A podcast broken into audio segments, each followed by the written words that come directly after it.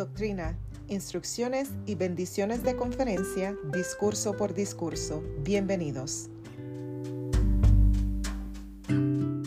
Hallar paz personal por el presidente Henry B. Eyring. Doctrina.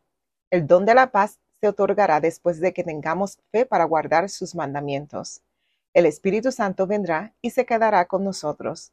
El Señor dice que mientras sigamos siendo fieles, el Espíritu Santo morará en nosotros.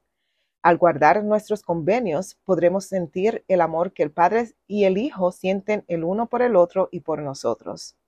Guardar los mandamientos del Señor requiere algo más que obediencia. Debemos amar a Dios con todo nuestro corazón, alma, mente y fuerza.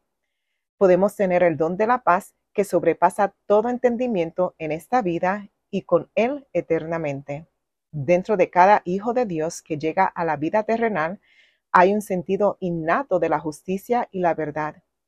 Instruye al niño en su camino, y aun cuando fuere viejo, no se apartará de él. Instrucciones. Es necesario que el responsable del cuidado y de la crianza del niño sea digno del don de la paz.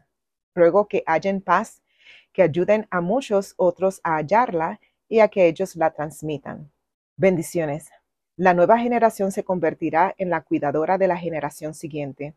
El efecto multiplicador producirá un milagro que se extenderá y crecerá con el tiempo, y el reino del Señor sobre la tierra estará preparado y listo para recibirlo con aclamaciones de Osana. Habrá paz en la tierra. La invitación del Salvador a venir a Él es un ofrecimiento de paz.